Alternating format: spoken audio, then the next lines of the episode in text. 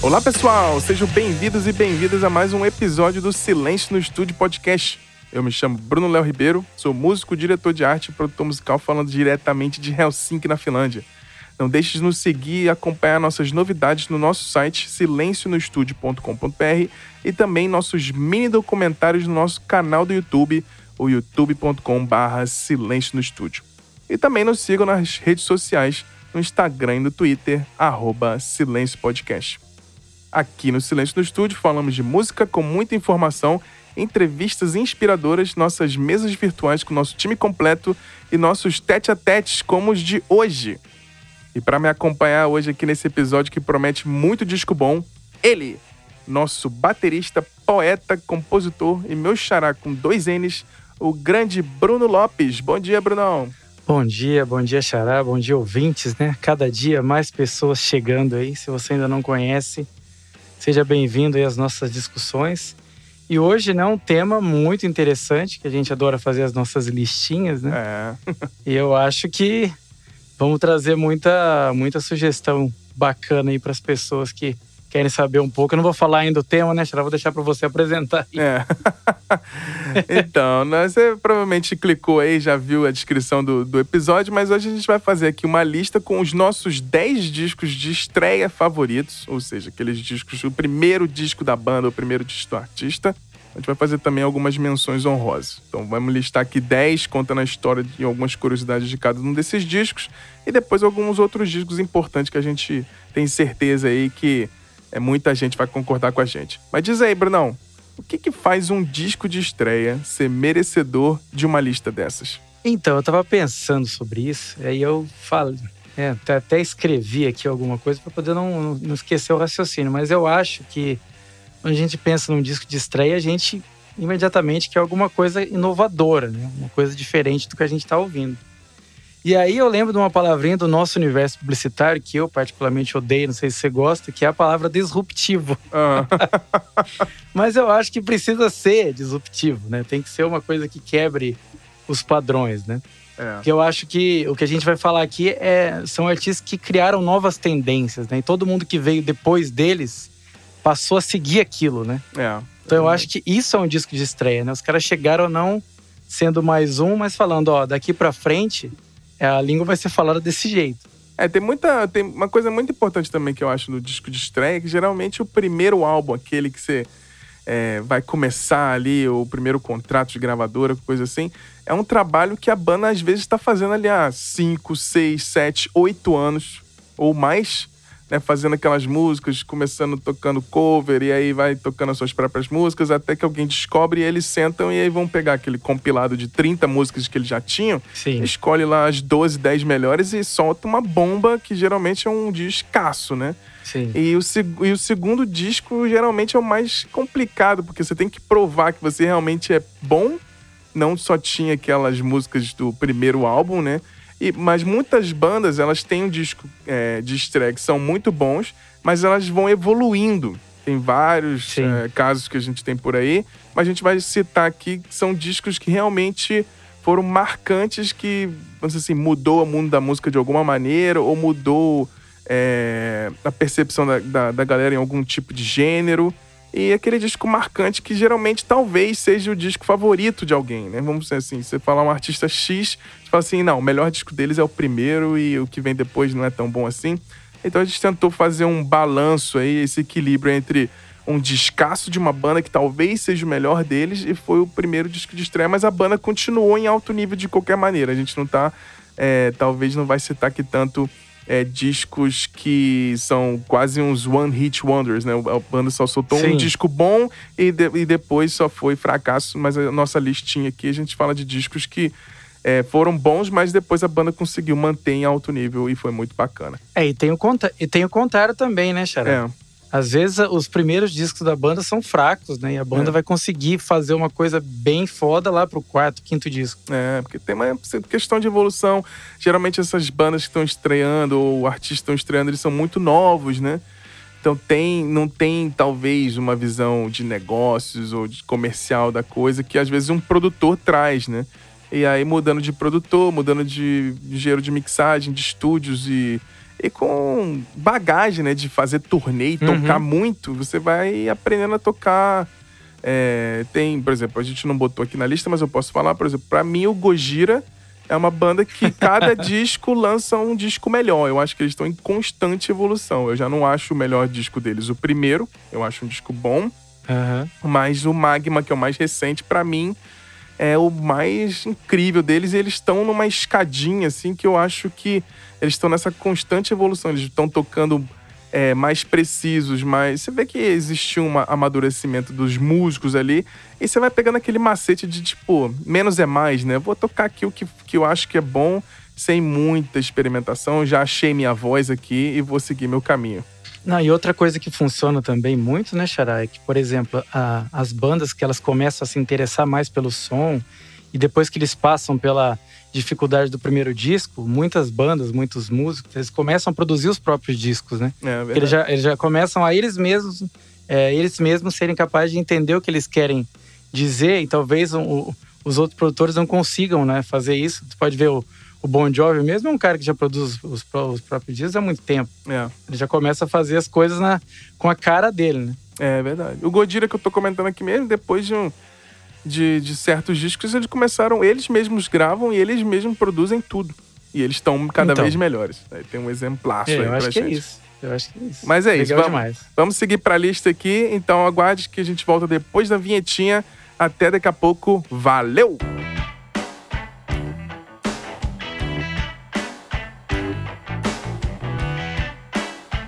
Então vou começar aqui no nosso top 10. A gente não vai botar em ordem, porque eu acho que é muito complicado. Temos duas cabeças aqui. A gente tem alguns. é, Alguns gostos meio diferenciados, eu e meu xará aqui, Brunão.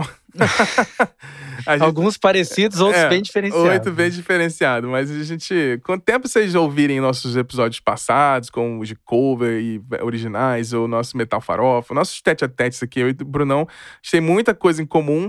Mas a gente tem algumas coisas que a gente tem um conflitozinho ali. mas é isso aí. Se todo, é, se todo mundo pensar igual, fica tudo muito chato. Mas eu vou começar aqui no, no nosso top 10, sem ordem. Vamos só falar aqui numa ordem que a gente acha que é bacana para o episódio. Eu vou começar aqui com o disco que não só começou uma banda lendária, mas ela criou um estilo musical, que foi o Black Sabbath com o disco Black Sabbath de 1970. É, esse disco dispensa apresentações, foi um disco que realmente colocou a banda no status absurdo que eles chegaram. E também criou o heavy metal. Então todo mundo quando pensa, ah, quem criou o heavy metal foi esse disco. Basicamente, não foi só o Black Sabbath, mas foi esse disco. É, uma curiosidade é de acordo com a banda, eles gravaram o Black Sabbath em um dia só. Foi tudo num dia. Caraca. Eles usaram 12 horas de estúdio, foram lá pro estúdio, gravaram o disco tudo no, no. Assim, no jeito que dava, não tinha grana naquela época, 1970, arrumaram um estúdio, foram lá, em 12 horas gravaram todas as músicas, fizeram alguns overdubs de vocal e de guitarra. E, e depois que acabaram de, de gravar, foi tão rápido que eles pegaram um avião pra Suíça e, e já foram tocar de noite lá, porque eles já tinham uma turnê. Então, no meio da turnê que eles estavam fazendo, eles gravaram o disco no meio do caminho, assim, muito rápido. Então, é um feito impressionante. E falando um pouco mais do Black Sabbath, a questão do porquê que ele é um disco tão sombrio e macabro, que a gente até comentou no nosso. Né, músicas, melhores músicas de Halloween, a gente botou a música Black Sabbath lá, né? Sim. o Tony Iommi, ele usava essa questão da escala trítono, que é tipo uma escala de músicas que de notas que era proibido na época medieval, que era considerado do capeta. Então você pega aquele riff da música Black Sabbath lá que é tom, tom, tom. Isso é uma escala trítona é, que era proibido na época medieval pelas igrejas, que considerava a música do mal, né? Música do demônio. Música do demônio. Mas sobre o disco, tem algumas umas curiosidades. Tem a foto da capa, né? Que é um, uma casa abandonada no meio lá da Inglaterra, que tem tipo um, um moinho de vento lá. E tem uma moça misteriosa na capa que até hoje ninguém nem sabe muito bem quem é ela, quem foi ela. O fotógrafo foi lá, arrumou uma modelo e tirou a foto. Todo mundo fica tentando é, descobrir quem é essa mulher. Era mulher de alguém? Não, era só uma modelo. Tem um mistério, umas teorias das conspirações em cima disso aí. Mas falando um pouquinho sobre o comecinho do Black Sabbath, como eu falei que a gente fala sobre a banda começar, né? Eu acho que é interessante a gente comentar, comentar como é que o Black Sabbath começou Então vou tentar ser bem rápido aqui. O Ozzy, quando ele era criança e, adolescente, ele era meio loser. E na escola ele era meio aquele moleque que todo mundo meio que zoava e tal. E o Tony Iommi era tipo o garanhão da escola. Olha só.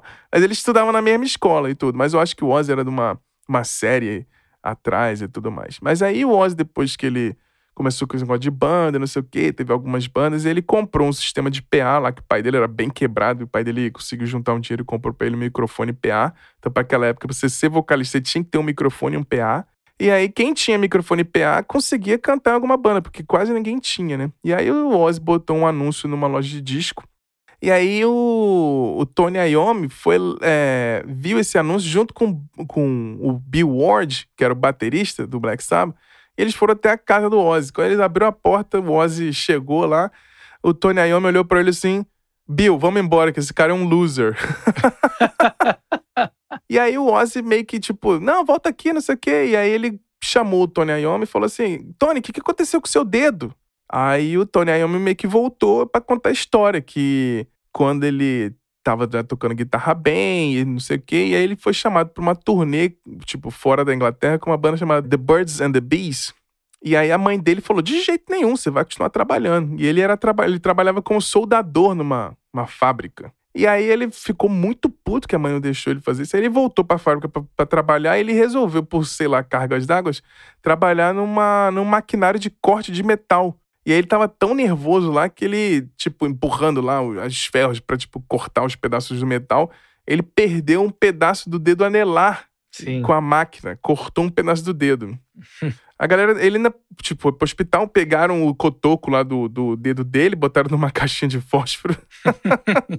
Levaram, Levaram ele pro hospital. Mas aí o médico falou: Ó, oh, isso aqui tá podre já, não vai ter como fazer, vai ter que só cauterizar aqui e você vai ficar sem a ponta do dedo. E ele, pô, tocava guitarra, né?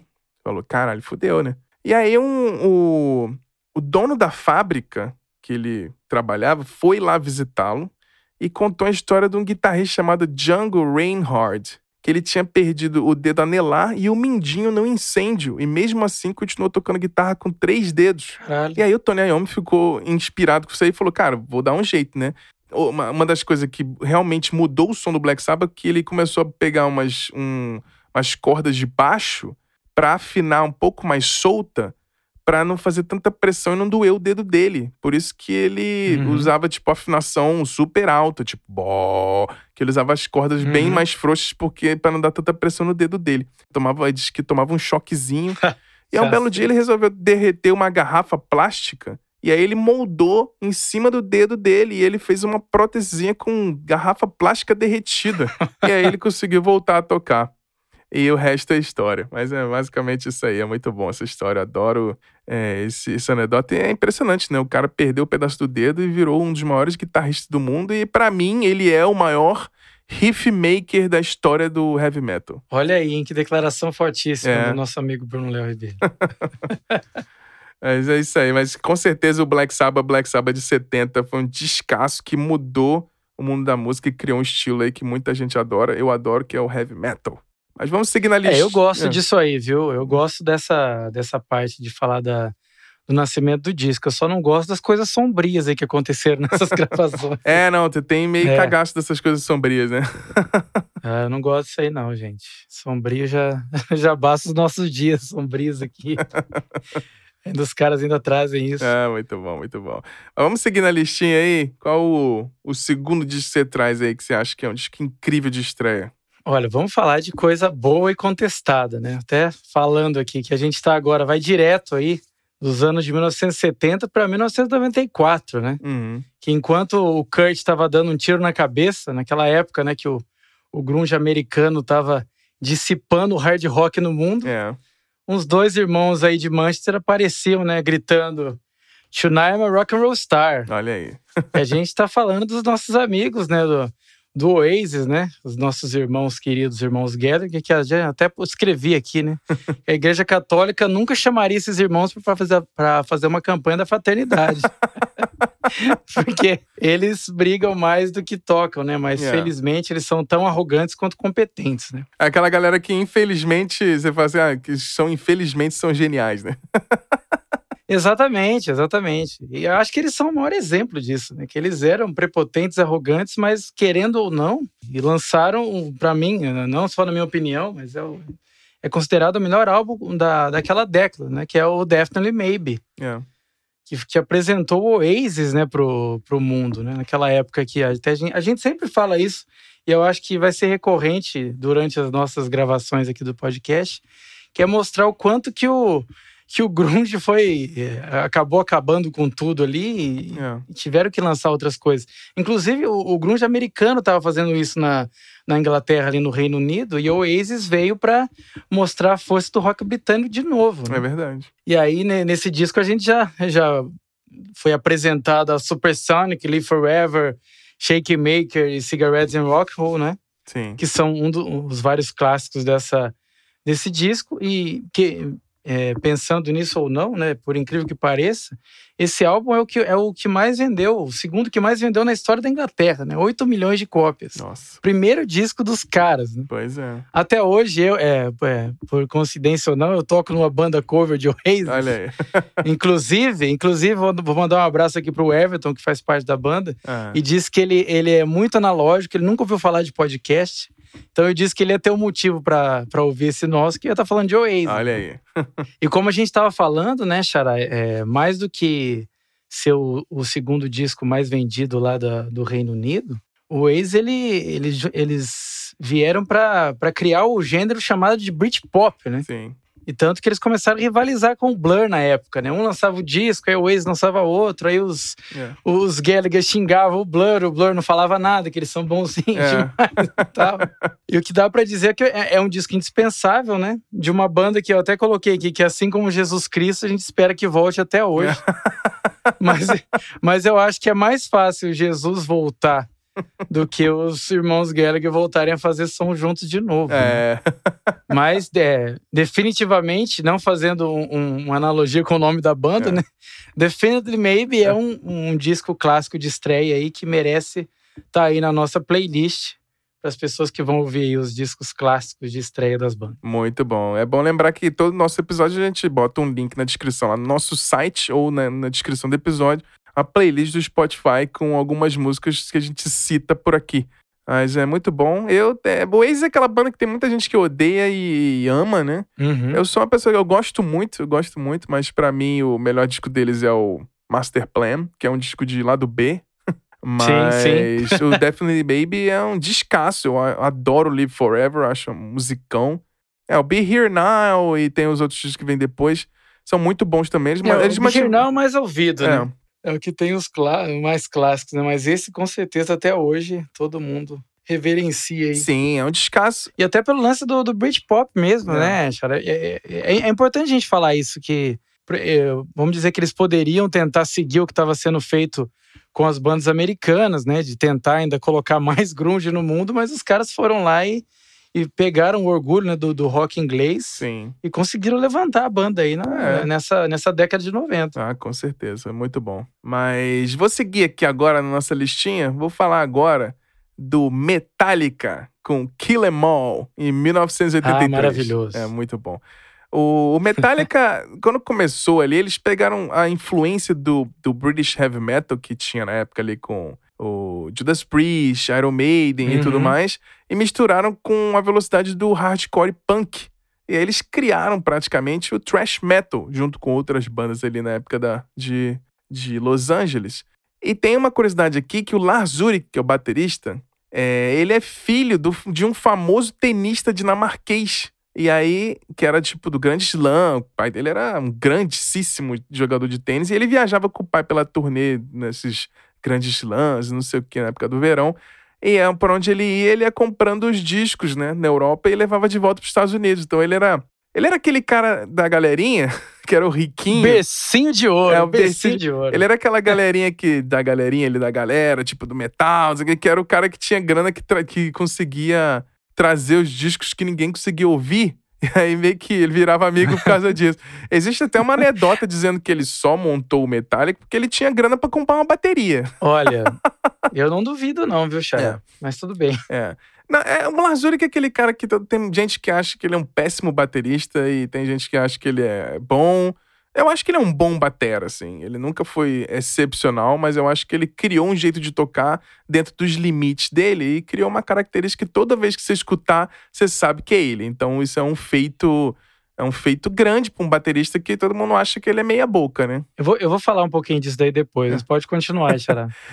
mas falando aí do Metallica, eles começaram, como foi o disco de estreia, tem uma, uma jornada até isso. E eles começaram é, como a, a banda era o James Hetfield, o Lazuric, que eles sempre tiveram na banda. Tinha o baixista Ron McGovey e o Dave Mustaine, uhum. do Megadeth, tocava guitarra. E ele foi achado num anúncio de jornal. Então eles botaram um anúncio lá, Dave Mustaine foi lá, apareceu e conseguiu a vaga na banda. É, antiga, antigamente era assim, Era né, assim. Não era igual hoje, Oh. que você vai lá e faz um grupinho, E faz o grupinho, encontra as pessoas. vai lá no Twitter e fala, ah, tô precisando de um baixista. É, Tinha os contatinhos e tudo. é. Mas aí eles gravaram a primeira demo, que foi com a, com a música do Hit the Lights. E aí entrou numa fita que chamava Metal Massacre, que era tipo um compilado de várias bandas, e todo mundo falou: Caraca, isso é muito bom. E aí, logo em sequência, eles gravaram No Life Till Leather, é, uma demo, que aí já tinha praticamente as músicas que depois foram parar no, no Kill Em All. Essa demo ficou, fez muito barulho. E aí o Ron, baixista, saiu da banda por causa de uma briga com o Dave Mustaine. não estavam bem. Não estavam bem de jeito nenhum. E aí depois, eles procurando o baixista, eles viram o Cliff Burton, o mestre, gênio, pra mim, um dos melhores baixistas que já pisaram nesse planeta. O Lars Ulrich convidou ele pra entrar na banda, que ele era um cara bem rock and roll, assim, ele não era um cara do metal. Ele era tipo um cara estiloso. Gostava de tipo é, rock, southern rock. Ele era um cara diferente do metal, então ele trouxe uma sonoridade pro Metallica que foi incrível. Mas ele falou: só entra na banda se vocês mudarem aqui pra São Francisco. e aí a galera foi. Pô, cara, É, o cara era tão bom que a galera falou: não, vamos, vamos embora. E aí, eles tentando gravar aquele primeiro disco e tal, não tava conseguindo grana. não- E aí, um, tinha um produtor lá de New Jersey que falou: Ah, se vocês arrumarem a grana, eu ajudar a arrumar a grana, eu consigo gravar vocês. E aí, eles pegaram um caminhão e foram de, da Califórnia até Nova Jersey. Continuar vendendo lá a fita tempo pra arrecadar uma grana e fazer mais uns shows pra juntar dinheiro pra gravar o disco. E aí, depois de um show em Nova York, o Dave Mustaine foi demitido da banda por causa de uso de drogas e álcool. Ele era muito sem noção. E aí ele saiu da banda com essa raiva toda, né? Montou o Megadeth. Mas o resto é história. Mas aí nesse meio tempo eles contrataram o Kirk Hammett, que foi, já tinha sido aluno de guitarra do Joe Satriani. Ele chegou a tocar com, com as bandas lá de thrash metal também. E aí ele pegou um avião e foi aprendendo as músicas durante o voo. Tipo, ouvindo as músicas, ele foi aprendendo né, o voo de, de- da Califórnia até Nova York. E um mês depois já tava gravando o disco. E, e o disco foi incrível, assim. Já explodiu cabeça, era muito rápido, muito veloz, muito furioso. E tiveram dois singles, o Whiplash, que pra quem é velho igual a gente, deve lembrar que era aquelas vinhetinhas do programa Fúria Metal que tinha na MTV. Total. É a música Whiplash Uhum. que usava na abertura do Fúria Metal lá. E o segundo single foi o Jump in the Fire. Mas com certeza a música que realmente explodiu cabeça e eles tocam até hoje como praticamente a música pra fechar é a maravilhosa Seek and Destroy, que é do primeiro disco. Seek and Destroy. Seek. Mas Foda. esse disco tem muita música boa: The Four Horsemen, Seek and Destroy, Hit the Lights, Jump in the Fire, Whiplash e por aí vai. Mas eu adoro esse disco. Realmente, o Metallica com esse disco, ele criou um gênero que era o thrash metal e depois todo mundo começou a seguir. E o Metallica, eu posso até dizer que é a maior banda de metal da história. Vou fazer essa afirmação aqui. Pode ser polêmica. Fica ali entre o Iron Maiden e o Metallica, mas o Iron Maiden e o Metallica são é, as maiores bandas é, da história do heavy metal, assim. Eles, at- eles atingem um público impressionante. Tem muita gente que não gosta de metal, mas gosta de Metallica. Então, assim, é, uma, é um feito incrível para uma banda que faz um metal bem pesado, assim, mas eles conseguiram fazer um esquema bem acessível ao mesmo tempo, assim. Então, méritos aí pro nosso querido Lars Ulrich e o, que- e o nosso queridíssimo Papa Hatch, o nosso James Hetfield. É isso aí. É um, dos, é um dos caras mais legais do rock and roll Ele é. também, né? O James Hetfield, É. né? Leva os filhos pra ver o Justin Bieber, É. não quer nem saber. Muito bom. Muito Não, bom. é que assim, é, eu, eu sei que provavelmente seria execrado aqui. Eu acho o Metallica sensacional, mas eu gosto de dois discos deles, que, claro, né? Quem ouviu os outros episódios sabe que eu sou ligeiramente do contra em algumas situações. então eu gosto do load, do reload, e eu gosto muito daquele garage, né? Que é o. Sim. Inclusive porque ele não, não toca música deles, né? Não, não toco. Que eu, mas eu gosto bastante, mas eu, falando do Les, que eu falei que ia falar um pouco do lance dele tocar bateria, ele é muito criticado, né? Falam que deveria ser substituído, que ele não consegue mais nem tocar as músicas que ele mesmo escreveu. Mas eu acho, cara, que ele é um. Quando eu comecei a tocar bateria, uma coisa que eu sempre gostei, pra quem é do prog metal, assim, o Lars tinha um lance de, de virado em tempo quebrado, É. de atrasar caixa e atrasar prato, que é uma coisa que eu sempre gostei muito. E é uma coisa que eu sempre sofri com os baixistas que eu toquei, porque se o cara não souber o que você tá fazendo, Ele ali dá perde. problema, né? é. E aí depois você vai começando a tocar com pessoas que sabem um pouco mais de música, você já começa a conseguir encaixar esses contos. É. Então eu acho que o Les ele fazia isso com, com um ótimo bom gosto, né? Sim, sim. É pra quem não. Ele não... conseguia. É porque pra galera que não entende, o que é bem característico do Metallica, ele usa os pratos de ataque, tipo aquele psh, ele geralmente ele usa o prato junto com a caixa. Então ele faz a virada ali, pratata tu tu tu tu tu tu tu psh. Tu, tu, tu, pá. Ele não É. faz o tratata tu psh, normal, né, de você a virada 4x4. Ele faz trata tu tu tu tu psh. Ele sempre dá uma atrasada no contratempo ali. Ele faz muito tu tu pá tu tu psh. Ele ele tem um É, um negócio, ele gosta de bater o prato junto com a caixa, é uma característica bem forte dele. E ele senta o cacete, né? senta o cacete, Senta o exatamente. cacete. Ele bate forte ali, tem medo não. Não, eu acho isso, isso que é legal nos bateristas, assim, que poucos con- você conseguem saber quem tá tocando. Outro que é assim é o baterista do Van Halen, É, né? Você sabe que é ele, até porque ele usa uma bateria eletrônica, algumas coisas. é. Mas é, eu acho legal quando consegue ter essa, essa identidade no instrumento, né? Então, apesar dessa. É claro que as pessoas vão envelhecendo também, ele não vai conseguir reproduzir tudo. Isso vai acontecer também mais pra frente com os outros músicos, né? Sim. Mas não dá pra falar que o Lars não é um cara que tem que ser lembrado aí. Até quando o Portnoy vem e faz uma declaração defendendo ele, É, verdade. a, gente tem que, a gente tem que levar em consideração. Com certeza. Com Mas certeza. é isso aí. Mas vamos seguir na lista aí, um, um descasso aí dos anos 90. Eu adorava esse disco, muito assim, e explodiu minha cabeça na época que lançou. Conta pra gente qual é que disco é esse aí. É. E olha aqui a gente novamente falando do quê? É. Dos nossos grandes amigos do Pearl Jam, né? Eu até tinha feito uma introdução aqui, que é aquela coisa, né? Quando o grunge decidiu varrer todos os outros estilos musicais dos anos 90, a vassoura se chamava Pearl Jam. É. Junto com outras bandas também, mas o Pearl Jam veio destruindo mesmo. E é legal falar também, né, Xará, que o Pearl Jam é uma banda que eles lutavam, lutaram muito tempo contra a fama, né? Eles não queriam ser famosos, eles só queriam fazer. Eles queriam ser tão autênticos com o som que eles estavam apresentando que eles achavam que o, que o mainstream, não- as pessoas não iriam entender o que eles estavam querendo dizer ali. É. E realmente muita gente não entendeu, né? Que você vê muita gente cantando a live aí, Even Flow, Black, mas não sabe da, é, do que do que está sendo falado na letra ali, né? É. Principalmente Jeremy, ainda que fala de um, de um suicídio aí na frente dos alunos É. de uma escola. Mas o, o Pearl Jam, quando surgiu ali em 91, eles ficaram gigantescos, Não, né? Imenso. Não, imenso. Até quando se fala de. A gente sempre fala de acústicos aqui, eu acho o acústico deles também honestíssimo. Não, maravilhoso. Falando de, de acústico, e a gente comentou sobre baterista, o baterista do acústico, Dave Abruzzese, é um absurdo, né? Aquele cara é um monstro. Não, eu assisti aquilo. Pra quem começou a tocar bateria, você começa a ver. Ele tem uns ghost notes ali que são Não, lindos, né? É É de um cara uma... foda. Não, é lindo. É lindo.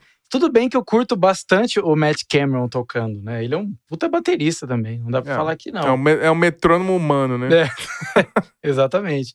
Mas você falou uma coisa que é verdade, pouca gente lembra disso. No, no acústico ali, essas ghost notes que ele toca, sensacionais. É. Não tem nem o que falar. É porque, na verdade, quem gravou o primeiro disco foi outro batera, né? E o Abruzzese entrou logo em sequência. Acho que, inclusive, ele fez a turnê do Tem já dentro da banda. Sim, sim. Exatamente. É que, na realidade, esse disco teve vários problemas, né? Porque o, o Ed Vader entrou no lugar de um vocalista que tinha falecido, É. né? Por motivo de drogas lá. Então, o, o Pearl Jam foi formado nessa, né, nessa atmosfera aí, né? Os caras estavam procurando os membros, aí é tanto que o... Quando o Ed Vader entrou, as músicas Alive, que você sabe o nome, Black, tinham outros nomes, né?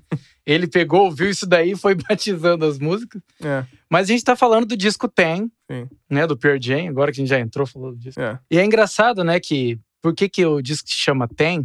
A gente tem que contar uma historinha rápida Claro. aqui. que o Pearl Jam não era para se chamar Pearl Jam, né? Na realidade, eles iam chamar Mook Blaylock, É. uma homenagem ao jogador de basquete da Aham. época. Só que aí aquela coisa, né? A gravadora falou: meu, isso aí pode dar algum problema. Então a gente vai chamar, vamos mudar, vamos, vamos dar outro nome. É, o que eu sei, eu não lembro exatamente, mas a, a lenda urbana que eu ouvi sempre é que era por causa de uma torta que a mãe de um deles fazia, que era muito boa, e eles. Era a avó. Era avó, alguma coisa assim. Não, mas depois eles desmentiram É, isso. Era essa, Aí, lenda- essa ó, foi a lenda urbana que eu ouvi desde quando eu era essa- moleque. eles gostavam do nome Pearl, né? A Aham. pérola. Que além de significar pérola, é uma gíria de Sim. surfista para indicar quando, uma, quando a ponta da prancha é submersa na água. Então, beleza, pô, legal, a gente gosta desse nome. E aí o que aconteceu? Ele- Eles tinham esse nome na cabeça, e aí eles colocaram o Jam depois, que foi acrescentado em 91, depois de uma viagem a Nova York, eles foram ver um show do Neil Young. Ah, E o Neil Young, ele- é, ele é famoso porque ele faz muitas Sim. jams, né? Ele fica improvisando na música. é, E aí os caras, pô, é isso aí. Pure Jam. Muito Fechou. bom. O confronto criativo, né, que transforma o grão de areia É. em uma joia. Meu Deus do céu. Ed É, Vader, não sou eu, bom. não. Olha aí, filosofias. Exatamente. Isso é uma, é uma discussão também tão idiota, né, Xará? Porque as pessoas ficam pensando. Eu não sei, eu não sei se foi você que me falou, que falaram que o. Ah, por que, que chama Beatles? Eu falei, meu, podia chamar, sei lá, The Shoes. torta de maçã, The Shoes. Não interessa, né, o nome da É, banda. essa é uma entrevista não- épica do Ringo Starr. Perguntam pra ele, com aquele sotaque É, britânico, foi você né? que me disse. Aí perguntaram pra ele assim, por que The Beatles? Ele, "Ah, podia ser The Shoes, it's just a name. É só um nome, The Beatles, é só um nome. Não, exatamente. E aí a gente fica nessa discussão de nome de banda, né? Tem tanta banda com nome lindo, mas a música é, É. horrível. Então o que, que adianta, né? Exatamente. Olha, eu curto aquela banda, né? Que tem um nome bonito. Enfim. Ou depende, às vezes vira banda que é, ah, aquela banda que, não sei o nome, tem aquela música tal, né? A banda vira música. Não, exatamente, exatamente. Então, aí, voltando ao que a gente estava falando, é. Então, eles, eles queriam dar o nome de Mook Blaylock, mas aí a gravadora vetou, né, por, por processo que poderiam acontecer. Então, eles, eles deram o nome de Pearl Jam. Só que aí, é, para homenagear esse jogador, eles deram o nome do disco, que é, que é o, o número da camisa que ele jogava, Aham. né? Ten. Então, o disco ficou Ten. E aí, uma curiosidade que eu tava pesquisando aqui sobre Aham. isso: esse Mook Blaylock, ele atualmente está preso Caraca. cumprindo uma pena de 15 anos por homicídio culposo decorrente de uma coli- colisão frontal. Caraca. Então, que, que Olha o plot engraçado, né? twist o aí. né? Imagina hoje- se os caras se chamassem Mookie Blaylock. Pois é. E aí Caraca. ele, ele hoje tá preso, mas por causa da- do número da camisa dele, ele teve aí o nome do disco Ten, que é um dos maiores clássicos aí do, do grunge de 1991, que da primeira à última música Todas, todas. Todas é. são fantásticas, né? A gente foi apresentado a, a live Even Flow Jeremy Black, que é. Aliás, tem uma coisa bacana sobre Black, porque o Pure Jam, eles começaram a gravar muito videoclipe naquela Sim. época, né? Que era uma, uma maneira de, de se divulgar mais a música, né? Hoje ainda é, né? Mas naquela época você só tinha MTV para passar, né? É, verdade. E ele se recusou a fazer um clipe de Black, porque ele disse que antigamente as pessoas elas fechavam o olho e imaginavam a música, Aham. né? Elas davam, elas tinham suas próprias interpretações. Então ele estava achando que como a, a indústria veio com esse lance de fazer uma, fazer um clipe, né, dar imagens para o que a gente estava ouvindo, ele estava meio que distorcendo o que a música poderia É. falar, né? E que seria impossível reproduzir o que ele queria dizer na música Black. Entendi. Então eu, eu achei interessante isso. Achei interessante isso É bacana. que a gente às vezes discute, né, Xará, que, que é, a gente não para para ouvir as músicas, né? A gente até falou sobre isso. É. E eu acho que, que nessa época eu, eu achei legal essa bandeira que ele levantou de talvez não ter que fazer um clipe para todas as músicas, porque não vai conseguir representar o que ela, que ela tá querendo dizer ali, né? É, eu quero me divulgar, mas tem um limite ali, né? Eu acho o Pearl Jam, Sim, achei sensacional. O Ten não é o meu favorito, meu favorito é o Vitology, que é o disco em sequência. sim. Mas isso é um papo para outra história. Mas eu acho que eles tiveram uma carreira muito consistente durante anos e eles são extremamente, né, tipo, confrontacionais, né? Eles confrontam tudo. Sim, sim. A indústria do, daquele, da caixinha de, de plástico, de CD, eles lutaram em todos os discos deles saíam em caixinha de papel, porque eles não queriam usar por causa do monopólio da mesma empresa fazer todas as caixinhas de disco nos Estados Unidos, então eles lutaram contra isso. Então você tem muita coisa, acho que o Pearl Jam, ele é, extremamente benéfico pro planeta, assim. Eles são muito ativistas e eu acho muito foda. E o Ed Vedder é o mão da porra, né? O mão da porra. Não, pra caralho. Não, e o mais legal de tudo, né, Xará, é que eles são assim desde o começo, né? Não é uma Sim. postura que eles adotaram para agradar Não. uma agenda é, é, de lance de, ambienta- de ambientalismo, não. Eles são assim mesmo. E sempre que eles podem, eles se posicionam, né? Que a gente cobra isso até dos nossos ídolos aqui, né? É. A gente quer que eles não fiquem só na música, né? Eles querem Com que eles se certeza. posicionem. E o Pearl Jam faz isso o tempo todo com maestria. Maestria. E a banda tá com, assim, o, a fundação da banda toda ali, né? Com o Jeff Emmett no baixo, né? O Steve McCready e o Stone Gossard na guitarra, né? O Ed Vedder são Uhum. os quatro que sempre mantiveram ali, só mudaram o batera. Mas aí depois do Yeld, que eles lançaram, que tem aquela a incrível do Devolution, entrou o Matt Cameron, que era do. Soundgarden, que é o metrônomo humano, que a gente já comentou, e tá até hoje com eles, Sim. né? Maravilhoso. Não, sensacional. E aí a gente tá, a gente tá falando de posicionamento, né? Político, ambiental. Agora você vai falar de uma banda que totalmente é o posicionamento. É, né? total. Então a gente vai. No ano seguinte do, de- do lançamento de Pearl Jam 10, em 1992, apareceu uma bomba chamada Rage Against the Machine, com o disco Rage Against the Machine. Assim, pra começar, o disco já foi uma paulada, que a capa do disco é uma foto de um monge budista do Vietnã, que ele tocou fogo nele mesmo em protestos contra o presidente e a opressão do governo naquela época. Então, o cara, o Foda monge demais. tacou fogo nele mesmo e essa foto é, foi premiada no Pulitzer e tudo mais e a, a capa do disco já é essa foto desse monge pegando fogo. Já chega, caralho, que porra é essa, né? Que que é isso? Que banda é essa, né? Já chegaram chutando portas. Fala tecnicamente, o disco foi mixado pelo gênio, meu queridíssimo, meu favorito engenheiro de mixagem de todos os tempos, o velhinho Andy Wallace. Na época não era velhinho ainda Uhum. mas o gênio Andy Wallace, que a gente já comentou em vários episódios que já produziu Sepultura é, e produziu a- aquela, aquele disco maravilhoso Grace do Jeff Buckley. Então, Andy Wallace, se você não conhece Andy Wallace, corre atrás, porque tudo que ele faz é, é um absurdo. E a banda veio com uma formação com quatro camaradas que são extremamente bons no que eles se propõem a fazer. No vocal, Zac de la Rocha.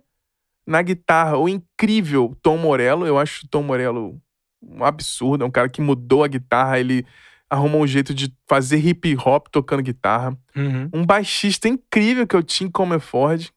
E o Brad Wilk, baterista, que também tem uma pegada absurda, que inclusive, mais pra frente, gravou com Black Sabbath, aquele disco 13 Olha aí. do Black Sabbath. Ele que gravou a bateria. Imagina, né? tipo, o cara era fã do Black Sabbath e é convidado pra tocar bateria num disco do Black Sabbath, né? Com Ozzy, Tommy Iommi e. Surreal. Surreal. Mas a banda formou ali em 91, ali em Los Angeles, na Califórnia. E eles têm essa visão política completamente revolucionária, que você já comentou aí. E você vê isso de cara nas faixas já do disco, que é Bomb Track, é Bullets in the Head, e a incrível, todo mundo conhece, todo mundo no final da música pula e grita Motherfucker! Yeah! É a Exatamente. Killing in the Name. Essa música. É, Cara, essa música eu ouvi na rádio primeira vez, nessa época, 92. Falei, caralho, que porra é essa? Eu tinha 11 anos, né? Eu falei, meu irmão, essa é a coisa mais brutal que eu já vi na minha vida. Eu nunca imaginei gostar de uma banda tocando Led Zeppelin, porrada, com o vocalista cantando rap. Então, tipo, o Rage Against the Machine pra mim é isso. É Led Zeppelin muito pesado, com o vocalista cantando rap. É surreal. Eu adoro Rage Against the Machine.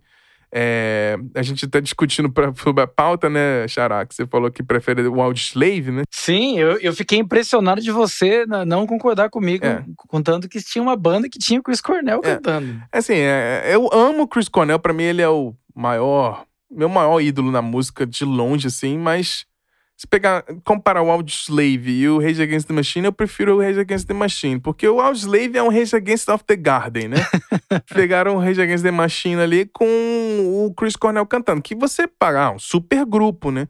Mas foi um grupo extremamente acessível e comercial, eu acho, assim. Eles, eles já começaram com um contrato falando, nossa, vocês vão gravar três discos e eles fizeram aquilo um atrás do outro. Uhum. Eu achei que o segundo e o terceiro foram feitos meio nas coxas, assim, apesar de terem músicas muito boas. Mas o Rage Against the Machine, com o Tom Morello, Tim Comerford e Brad Wilk, né, se juntaram com o Chris Cornell e fizeram o Audioslave, mas agora eles estão juntos, né? De novo, Tom Morello e o Tim Comerford e o Brad Wilk. Uhum. Então eles montaram o Prophets of Rage, que é os três, né, do que eram da Rage Against the Machine. Eles se juntaram com dois integrantes do Public Enemy, uma banda de rap bem famosa, e o Be Real, que é do Cypress Hill. Então eles lançaram um disco que eu achei fodaço também. Eu acho muito. É impressionante, assim. É, eles fazem a mistura perfeita entre o rap e o rock, que eu acho que a gente vai discutir isso bastante num episódio mais pra frente que a gente vai gravar com toda a galera, que a gente vai. Uma, um gostinho.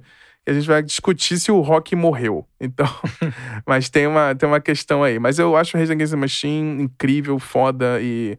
E eu bato palma de pé. Esse disco, o primeiro deles de estreia, é uma paulada na cabeça e você não conhece, você precisa ouvir isso aí. Não, tem que, tem que concordar, realmente. Quando o Rage Against surgiu aí, foi uma coisa revolucionária mesmo, só que eles, eles tiveram, eles usaram bem a mídia, né? Não, é uma, não era uma coisa escondida, eles usaram o que eles tinham ali, espalharam para todo mundo. O que eu tenho contra, na realidade, o Rage Against the Machine não é nem contra eles, é porque assim, Killing the Name, Xará, entrou naquela naquela lista de músicas que quem tem banda e toca à noite É. tem que tocar essa música. Então, eu não aguentava mais ouvir Killing the Name e o povo, e o povo ficava pedindo. né? É. E tem uma coisa curiosa, curiosa dessa música, que ela tem várias passagens, né? É, E tem um certo momento da música que ele fala I wanna do what they tell me, né? é. E tem uma parte que ele, que ele fica falando... Ah, não, wanna do what they told you, né? Wanna É. do what they told you. É, fuck E you, aí I to, vocalista- want to tell me. É, they É.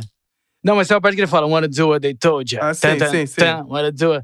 E aí, ne- nessa, nessa parte, o cara que cantava, que inclusive canta até hoje na minha banda, ele ficava, vamos tudo seus trouxa, e vamos tudo seus trouxa. E aí o pessoal Fazendo a versão, né? Puta merda. Ah, pelo amor de Deus, cara. E aí ficou na, ficou na mesma linha daquelas músicas que Have You Ever Seen the Rain, É, gastou, Born to né? Be Wild, né? Que gastou, enfim. Hotel, Hotel Califórnia. E é assim, é protocolo de banda de noite, É, né? exatamente. E tem essas músicas que, tem que, que eu acho que tem que acabar. É. Eu, eu sempre voto pra que você saia e ouça músicas diferentes. Já ficou até uma ideia para um episódio pra gente fazer um tete a tete assim. Músicas que Sim. todo mundo toca. A gente vai fazer isso aí. E, que- e que precisam acabar. Tem que É parar de que é tocar. importante. Precisam acabar. Ah, muito bom, mas Rage Against the Machine, incrível, incrível. Mas falando em ícones aí, eh, você vai trazer. Ícone. Pra você que ouviu a primeira parte do, do nosso episódio de Mulheres Incríveis, me perguntaram lá, a gente perguntou pra cada um da mesa virtual quem era a mulher mais incrível que achava na música. E eu respondi sobre esta mulher que o Bruno Lopes vai falar pra gente, o, ah, um descasso de estreia de- dessa mulher incrível e maravilhosa que eu acho fodaça. Exatamente. Eu até ia falar isso, ó. Se vocês quiserem saber mais sobre a as impressões de Bruno Léo Ribeiro, que todos nós da mesa assinamos, você ouça o episódio 1 É, das Mulheres Incríveis da Música. é isso aí. Mas, de quem eu estou falando? Antes de eu falar o nome dessa pessoa, vamos fazer um- uma introdução aqui, que é assim: o ano é 1983. E quem poderia imaginar que um ano antes, né, em 1982, a artista que a gente vai falar agora estava tocando uma banda de hard rock chamada Breakfast Club. Olha aí. E eu acho que ela poderia ter sucesso, viu? Também A gente está falando da nossa querida Madonna Louise Ciccone, É, ou simplesmente Madonna, é né? isso aí. que é nada mais, nada menos, né, que a rainha, considerada a rainha do pop. Ela é a rainha. É, o posto é dela e É, ninguém, se- vai, se ela ninguém, se- vai, ti- ninguém vai tomar É. isso aí, não. Se ela se casasse com o Michael Jackson, a gente teria um casal brutal do pop, né? Nossa, imagina. Você imagina isso, Pô, né? Acho que talvez nem ia dar muito certo. É, provavelmente não. Se bem que ele, ele tentou fazer isso com a filha do Elvis Presley, né? É, Ele casou com a filha do rei do rock. pois é. Mas tudo bem, ela- ele não quis se casar com a rainha do pop, provavelmente ela também não precisava disso. É. Ela casa com quem ela quiser. Exatamente. Ela pode até namorar um brasileiro, Jesus Luz, lembra? Vocês lembram dessa, lembra dessa época? Lembro, lembro sim. Momento Nelson Rubens aqui da música. Ora, ora! ok, ok. ok, ok, ok. Mas é isso, gente. Em, em 1983, a Madonna lançou o disco homônimo, né? Que também vai ser uma, uma constante aqui no nessa nossa lista. Né? Os primeiros discos geralmente têm o nome do artista, É né? verdade. E ela, em 83, já lançou uma paulada, né? Que a gente já, já vê aí com a música, além do- dos destaques que a gente vai falar aqui, tem a música Holiday, que já foi o primeiro single a entrar entre as 100 da Billboard, mas eu, eu achava que Holiday tinha sido a mais famosa. Mas olhando aqui, a música Luckstar, ela ficou em número 5, já. Olha, Pois é, pois é verdade. Ela tá na frente da Holiday. É porque eu conheço mais a Holiday mesmo. É porque o Holiday eu acho que ficou mais É. atemporal, assim, né? Sim. Mas aí, é, a gente poderia falar muito tempo da Madonna, mas eu acho que é importante falar aqui desse disco é o que a gente comentou no começo aqui, que mais do que o lançamento, né? Eu acho que a, a importância da Madonna é que ela conseguiu popularizar a, a música dança, né? No, no gênero mainstream. Sim. Porque ela era uma dançarina, ela foi pro, ela foi pro, pra Nova York pra dançar. E aí ela acabou fazendo esses discos e tal. Então ela ajudou a popularizar o gênero mainstream e ela criou o padrão dance pop. É verdade. Que viria a ser seguido, né, por muitas mulheres, artistas mulheres na sequência. Com certeza. E que você até falou bem no, no episódio lá do, das mulheres da música. Então eu, eu acho que a Madonna veio para realmente transformar o que estava sendo feito ali. E mais importante, né? Hoje ela é considerada a artista musical feminina mais bem sucedida de todos os é. tempos, né? Não dá para negar, não, né? Todo mundo se inspirou nem, nela. Hora a hora temos um Sherlock, né? É, exatamente. É, não exatamente. tem como, é ela. Mas é, esse disco eu acho fenomenal também, gosto pra caramba. Mas a minha música favorita do disco é Borderline. Eu acho essa música Borderline. muito bom. Mas ela é. Mas, Xará, eu, eu sei que às vezes a gente parece, né, Sherlock Holmes, a gente, a gente às, vezes tem que falar com os millennials É. aí. Pode acontecer da pessoa ir no show da Taylor Swift e aparecer a nossa querida Alanis Morissette, as pessoas não saberem quem é. verdade. Então temos que falar quem é a Madonna aqui também para essas pessoas. Se por um É acaso não é, você, Xará? de repente, estava em outro planeta e chegou essa semana aqui É. no planeta Terra e nunca ouviu falar na Madonna, então tá aqui todas as informações que você precisava saber.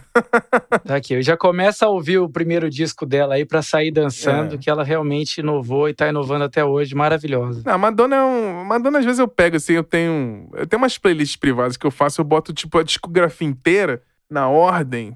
Que eu dou play e deixo tocando até chegar no hoje em dia, né? E a Madonna tem um negócio desse, eu escuto do. Eu gosto mais das coisas mais antigas da Madonna, vou ser bem sincero. Mas eu gosto muito, muito, muito mesmo. O disco que explodiu minha cabeça foi o Confessions on the Dance Floor, que é um disco que ela fez, tipo, meio que discoteca. Esse disco é um absurdo. Mas vamos seguir, vamos seguir, vamos seguir. Não, antes de você seguir, deixa eu falar a minha música favorita da Claro, Madonna claro. aqui, Xará. Eu preciso falar que é uma música que eu conheci por um cover. Só que eu gostei da versão dela, tá? Queria dizer aqui, ó, hoje, mais uma vez, a música Into the Groove. Ah, é. Não. Não, maravilhosa. Into the Groove. Talvez seja a minha música favorita dela de todas. Into Ah, que Groove. legal aí, ó. Tamo Eu acho a junto. linha de baixo dessa música. Sim. A linha de baixo dessa música é um. É genial, fantástico. E a Madonna tem uma parada que, é, que pouca gente sabe. Ela produz as próprias músicas, ela faz engenharia de mixagem, ela mixa também, ela compõe, ela escreve, então ela toca. Inclusive, é, já vi show dela que ela tava tocando a guitarra e ela parou no meio lá, fez uma, uma brincadeira tocando um riff do Pantera no show dela com a guitarra. Aí, ó. Tocou lá, tipo.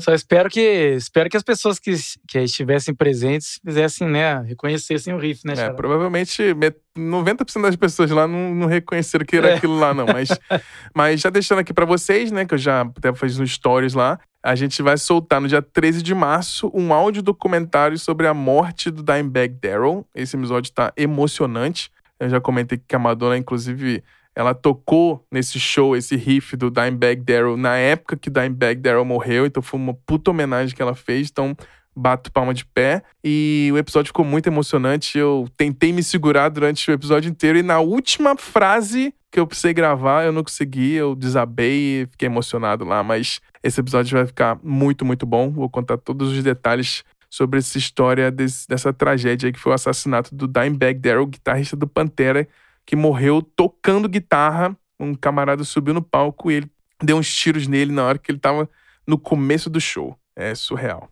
Não, recomendadíssimo, vocês têm que ouvir, todo mundo ansioso aí para o lançamento desse doc áudio documentário aí, Xará. É, em falar em, em- em- no Dimebag Darrell, ele era muito fã e ele era fascinado pelo guitarrista dessa banda. Quem não é, né? Quem não é? Que eu vou falar aqui pra vocês que outro disco de estreia que também explodiu cabeça foi o Van Halen, com um disco chamado Van Halen de 1978. Muita gente chama de Van Halen 1, que depois, logo em sequência, eles lançaram o Van Halen 2. Então é o disco de estreia do Van Halen. É muito, muito incrível. Foi assim, foi gravado em 77 e lançado em 78. E a banda, ela começou ali em Los Angeles e tudo. São dois irmãos, o Ed Van Halen e o Alex Van Halen, é o baterista. É igual o Pantera aí, praticamente, né? Que é o Vinnie Power, o baterista, e o Dimebag, guitarrista. E eles começaram tocando cover, olha aí. Era uma banda de cover. Tocava lá em Los Angeles. Aí. E durante um desses. Tocava aquele no The Name É, lá. 78. Nessa época eles deviam tocar Hotel California, coisas assim. É. Não, não, eles tocavam The Kinks, umas coisas assim, né? Do, do rock dos anos 70. Mas aí o Gene Simmons, do Kiss, Olha aí. viu eles uma vez num desses bares aí tocando cover, tentou é, gravar uma demo com eles, mas as gravadoras não aceitaram, recusaram. E o Gene Simmons, tipo, ó, largou, largou de mão. Mas aí no ano Ficou chateado. ficou chateado. Falou, ah, o Gene Simmons estava nessa coisa de tentar descobrir bandas e tudo. E aí, em 77, um produtor da Warner Music apareceu nesse mesmo bar um ano depois e viu esses caras tocando cover. Ela falou, cara, tem que assinar esses caras. Então ele conseguiu assinar os caras na Warner Music. Uhum. E aí eles demoraram aí muito tempo pra conseguir, né, fechar o primeiro contrato, aquilo que a gente comentou, né, tipo, a banda tá lá tocando cover, fazendo suas próprias músicas ali no meio, entre o cover e o outro, e aí até conseguir fechar. E aí eles conseguiram realmente soltar esse primeiro disco, custou 40 mil dólares pra produzir, e eles gravaram em três semanas. E que, inclusive, naquela época era considerado barato pelos investimentos que se tinham, assim, 78, 40 mil dólares, que a gente pensar 40 mil dólares é dinheiro pra caramba, né? Ainda mais naquela época. Mas por os padrões de produção, eles não consideraram tão caro assim. A foto da capa foi no. É um show que eles estavam tocando no Whiskey a Go Go, que é um bar, é, lugar de, de shows lá em LA, que é muito, muito conhecido. E, e a guitarra pelo Ed Van Halen, na época que ele tava usando, era conhecida de Frankenstrat. tipo, Strat de Frankenstein.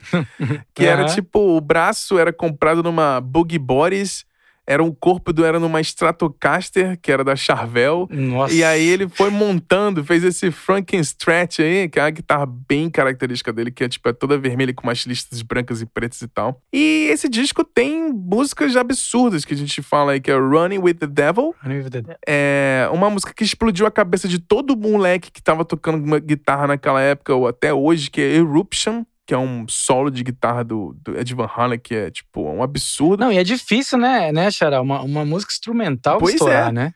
E era uma coisa que eu já vi vários relatos de vários guitarristas. Quando eles escutaram a primeira vez o Eruption, eles ficaram assim: cara, o que, que ele tá fazendo? Porque não existia a técnica de tapping na guitarra. Ninguém usava. E a Exatamente. galera falou assim: cara, como é que ele tá conseguindo tocar, tipo, a terceira casa, a quinta casa e a décima terceira casa ao mesmo tempo?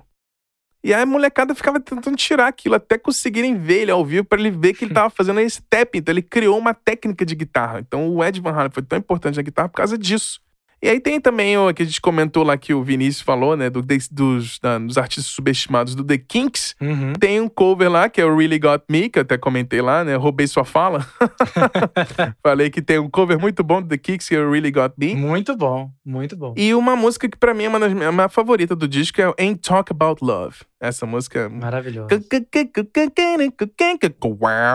Não, essa Esse intro, riff de guitarra é, é um. É tipo, me arrepia aqui só de lembrar. Esse aí, Xará, vai estar na nossa lista, os melhores riffs de guitarra. Tem que ter. Melhor de com certeza. Riffs inesquecíveis. E a banda, né, clássica, quando eles começaram lá, era o David Lee Roth.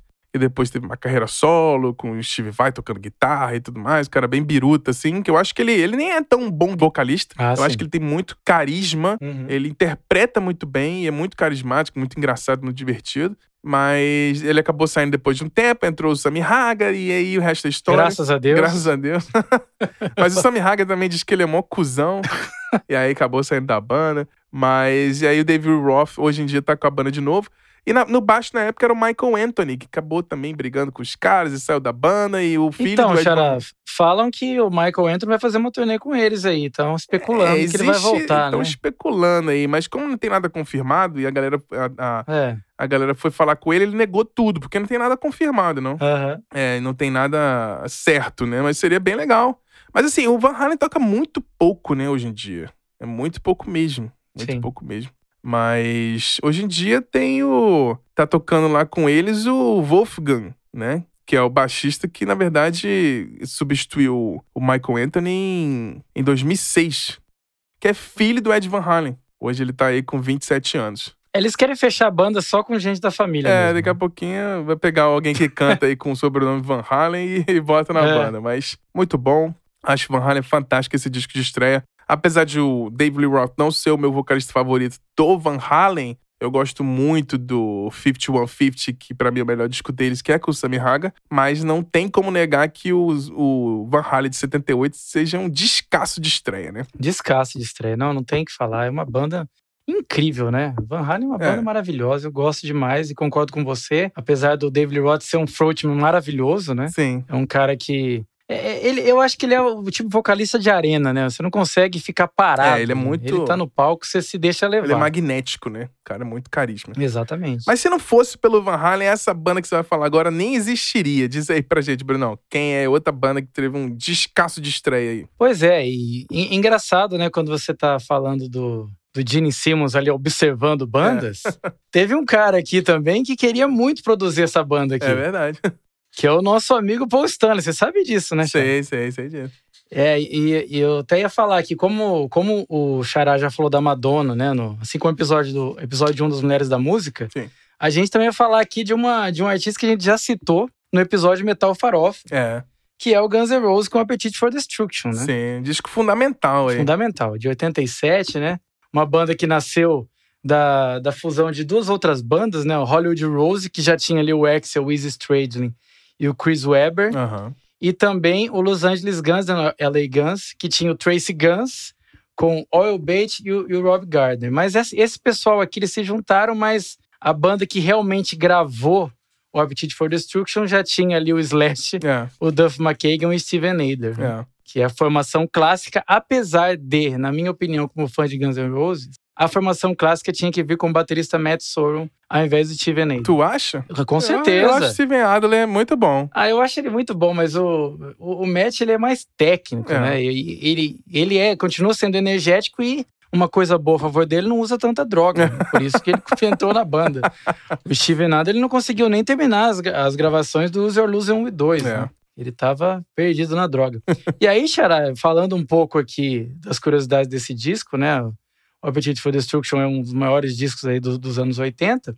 Só que tem uma curiosidade interessante aqui, falada pelo nosso grande amigo Ed Trunk, que você conhece bem. Sim. Ele disse que esse disco, Appetite for Destruction, ele foi totalmente regravado entre 98 e 99. Olha aí. Mas ele nunca foi, nunca foi lançado. Ainda Olha bem, né? Ainda bem. Ele falou que todas as músicas foram regravadas, as únicas que não foram é a, a, são as You're Crazy e Anything Goes, que viriam, né, seriam substituídos por Patience e o Could Be Mine. Olha só. Quer dizer, é, isso é uma, é uma, coisa que, como a gente já falou bastante sobre esse disco no outro episódio, uhum. eu tentei trazer alguma coisa que a gente não falou. É né? verdade, isso eu não e sabia. eu achei isso um absurdo, né? É, ainda bem que não Você imagina os caras não, pelo amor de Deus. Sim, que a gente até debateu, porque assim, eu não, eu não gosto de Guns N' Roses.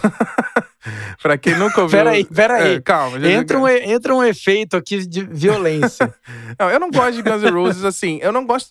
Pra ser mais, pra ser mais é, claro, eu não gosto do Axel Rose, assim. Sim. Tanto pessoa física como pessoa jurídica. Eu não gosto da voz dele, não gosto da pessoa dele. E me fez muita preguiça de gostar de Guns N' Roses na época que apareceu. Mas eu amo o Slash. Eu acho ele um puta guitarrista. Sim. E eu escuto o Appetite for Destruction por causa do Slash, que eu até brinquei lá no nosso episódio de Metal Farol, que quando o Axel começa a cantar, eu diminuo o volume. e aí quando vai instrumental, eu acho a banda fenomenal mesmo, assim. Mas eu, eu gosto muito do Appetite porque ele é muito cru. Eu acho ele muito verdadeiro. E eu acho ele mais. Sim. Eu acho que ele representa muito mais o Guns N' Roses de geral do que o que eles fizeram depois com o User Illusion 1, o 1 e o 2. Que eu achei que ficou muito acessível. Não que ser acessível é ruim, uhum. mas eu acho que o Appetite é mais cruzão, assim, eu acho que é mais rock and roll, assim. Então, Xará, agora eu acho que entra uma discussão legal de falar. Eu acho que esse primeiro disco do Guns, eles fizeram o que eles puderam, o que eles puderam fazer, mas eu acho que eles deram uma uma cedida no som. Eu acho que o que eles queriam de fato fazer, ou no caso que o Exo queria de fato fazer, a gente foi ver no, no nos discos do no disco duplo dos Resort Luz, eu acho. É.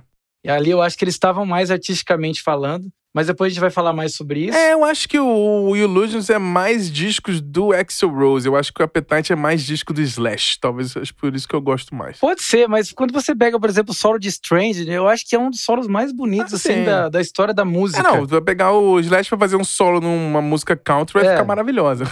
Mas, sim, sim. falando em questão de composição mesmo, é. né? Você pegar a carreira solo do Slash é muito mais cara de Appetite for Destruction do que as outras coisas do É, Guns. o Slash é mais é, rock and roll bluseiro É, ali, né? ele é- vai mais nesse estilo. É, o cara não sabe, não sabe nem perguntar, ele faz um, um Lá menor com sétima, ele vai falar, sei lá que porra é essa. Não, partitura ele não faz ideia do que, que É, é. não precisa. Ele não quer nem, nem precisa saber. Nem né? precisa. Imagina se Vai soubesse. tudo no feeling ali, é sentimento puro. Mas assim, a gente tá falando da- das curiosidades, né? Que aí o, Paul Stanley, na verdade, ele tentou produzir o disco, mas aí o, o pessoal não deixou ele produzir porque ele, ele queria colocar uns teclados na banda e queria que a banda soasse como Bon Jovi. aham. Eu ia achar o máximo É. se fosse isso, não tem problema nenhum.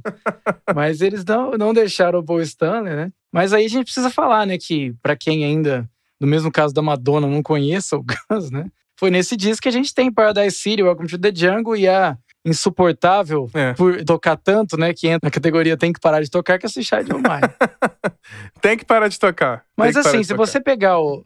Tem que parar de tocar, gente. Porque assim, nesse disco, ao invés de ouvir Suicide of Mine, você pode ouvir Think About You, É. você pode ouvir Night Train. E você pode ouvir Rocket Queen, que você pode ouvir até uma, uma mulher É. gemendo nessa música, que era a namorada do baterista Steven Hendrix transando com Axl Rose no estúdio, porque ela tava se vingando, porque ela foi traída pelo Steven Adler, então ela foi lá e falou: Quer saber?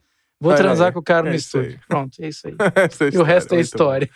Maravilhoso. Por falar em história, hein, Xará? Vai vir um cara que é história. É, falando de nome, guitarrista lá, se o Slash não tocaria guitarra se não fosse esse cara aqui, né? Tô falando do Jimi Hendrix, o disco de estreia, o Are You Experienced, que era da banda dele, Jimi Hendrix Experience, foi uma paulada na cabeça, né? Foi uma. Foi ali, tipo, todo mundo falou assim: Sim. caralho, meu irmão, o que, que, que esse cara tá fazendo com essa guitarra aí? E todo mundo, depois dele, começou a tentar fazer o que ele faz. Então, se não existisse o Jimi Hendrix ou esse disco, o rock não seria como é. Então, eu acho que ele é um disco de estreia que realmente foi importantíssimo pro desenvolvimento de um gênero inteiro. Porque disso aqui Total. virou metal, virou é, é isso, virou aquilo. E o Jimi Hendrix foi um cara que ele gostava de jazz, gostava de blues e criou um rock do jeito dele ali, meio psicodélico, com umas coisas muito loucas assim. Então foi um sucesso imediato de público e crítica.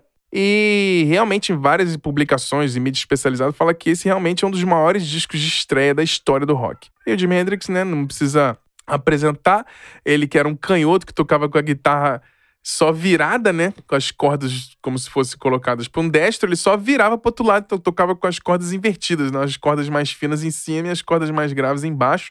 E foi revolucionário, assim. Ele cantava. Tipo Escandurra? Tipo Scandurra. Não, o Scandurra toca tipo É. o o, Hendrix, né? Tem que evitar falar de Escandurra, senão ele pode vai aparecer e o Márcio vai apanhar em algum É. lugar que ele tá aí. É verdade. disso. Mas vamos lá, o Scandurra, a gente quer te entrevistar aí. Vamos ver É. se um dia rola. Fala com a gente, Escandurra. fala com a gente. Mas o, o esse disco, o You Experience, tiveram, né, os seus, e seus singles foram gravados num período de cinco meses. Então demorou bastante. E, e eles fizeram 16 sessões de gravações em três estúdios diferentes em Londres. Então foi na época que o Jimi Hendrix estava morando em Londres. O disco incorpora né, uma variedade que eu já falei, né? Que é o, o Jimi Hendrix gostava dessa coisa do blues e do free jazz e tal, e criou uma coisa completa, completamente nova. E eu queria destacar aqui as músicas que eu adoro, que é Fox Lady e Fire. Uhum. Que, né? E na versão americana o disco eh, tem uma, uma prensagem diferente, ela abre com Purple Haze. Então, a versão americana, se você vê, por exemplo, no Spotify, alguma coisa assim, existe uma diferença entre a versão americana, que abre com Purple Haze, e a versão da Inglaterra, que não tem Purple Haze. Purple Haze eh, vem como faixa de bônus depois que eles reprensarem CD. Mas é mais ou menos isso, não tem muito o que falar de Jimi Hendrix, porque ele é um deus da guitarra, né? Eu fico até sem palavras pra explicar o que, que ele é, mas é um- foi um fenômeno, um cara que mudou o jeito de tocar guitarra e mudou o rock and roll no mundo. É impressionante. Ah, não, né? E influenci- influenciou todo mundo, né? É. Do Jimi Hendrix, eu acho que eu poderia destacar uma música que não sei se é desse disco, provavelmente não. Mas pra mim, uma das músicas mais bonitas da história. Você pode até fazer um doc sobre ela, igual você fez sobre é, God Only Knows do Beach Boys, Aham. Xará, Que é a música Little Wing. É, Little Wing é uma das coisas mais maravilhosas já feitas por alguém na Terra, na minha opinião. é. Inclusive, o cover do Skid Row é tão bom quanto. deixo aqui essa, deixo aqui essa, essa mensagem. Não, muito bom. Mas não é do, mesmo disco, não. É, é o Little Wing é do The Cry É. of Love. É. Isso aí, eu sabia que não era desse Mas disco. tem, é, tem, tem, tem várias vezes. Tem o Steve, o Steve Ray Vaughan tem uma versão dessa música também. O Eric Clapton. É ó, foda, foda, foda. Eu acho a letra muito foda, né? Eu, eu, eu gostaria de ter escrito é, você vê uma pessoa vindo na sua direção com um milhão de sorrisos. É, é foda. é, é, é, isso é lindo é demais, lindo. É, poesia, né? Não tem o que falar. Música de amor, né? É lindo, lindo, lindo. É, agora vamos falar de, de uma banda que não é nem um pouco amor, né, Xará? É isso aí. Pra fechar nosso top 10 aqui, vamos falar da banda nacional. Vamos perguntando, ah, cadê a banda nacional aqui, ó? Diz aí, Brunão, quem tem pra gente fechar o nosso top 10 aqui? É, olha aí, ó, mais um disco homônimo na lista, só que dessa vez, como o Xará disse, é uma banda brazuca e esse álbum de estreia, que para mim é uma das bandas mais importantes do rock nacional, foi lançado por um selo chamado Banguela Records. É, era o selo dos Titãs. né? Exatamente, uma banda chamada Titãs, em parceria com o nosso saudoso produtor Carlos Miranda. É verdade. Pra você que não conhece, o... a gente fez uma entrevista com o Carlos Pinduca, que foi ex-guitarrista do Mascavo, então você gosta de entrevista, a gente também tem entrevista aqui no nosso podcast. Escuta lá que tem uma entrevista com o Carlos Pinduca que ele conta exatamente quando o Mascavo Roots é, assinou com o selo Banguela lá, que ele conheceu os caras do Titãs, o Miranda e tudo. Mas segue aí. Exatamente, isso aí. Eles, eles lançaram, fizeram o selo aí com o Banguela Records. Mas aí eu falo, de quem que a gente tá falando? Eu vou dar uma dica para vocês que estão ouvindo. É. Essa banda fez um certo estabelecimento adulto em João Pessoa se tornar famoso no país inteiro. De quem que eu tô falando, é Charada? Uma banda da sua cidade. É, Raimundos, é isso aí. Raimundão, pô. É, eu vou falar. Os caras conseguiram, eles pegaram o punk do Ramones, é. misturaram com um pouco de hard rock, criaram o, fam... o chamado forrocore, que é. eu nem acredito muito nesse, nessa denominação aqui. Forrocore. É. Mas, é, forrocore. Que, que é? Tipo, fala mansa com distorção. Já que é, é isso, né? Mas os caras lançaram aí o, o, primeiro disco, né, do Raimundos, que já trouxe aí Nega Jurema, Puteira de uma Pessoa que a gente falou, é. né? E para mim a maravilhosa Palhas do Coqueiro. Sim. Pá, pá, pá, que eu acho muito música... bom, é muito bom. Não, é música de arena total, é. né? Essa música funciona ao vivo demais. Eu adoro desse disco a Cintura Fina, eu acho divertidíssima essa música. Cintura Fina. Você sabe, Gerard, que pesquisando aqui, eu tava achando que aquela música que só veio sair aqui depois no Sono Forever, que é a música Paul Pain, uhum. ela poderia estar tá, tá nesse disco. Eu acho que essa música é um pouco das raízes do, do, do Raimundo. É né? verdade. Né?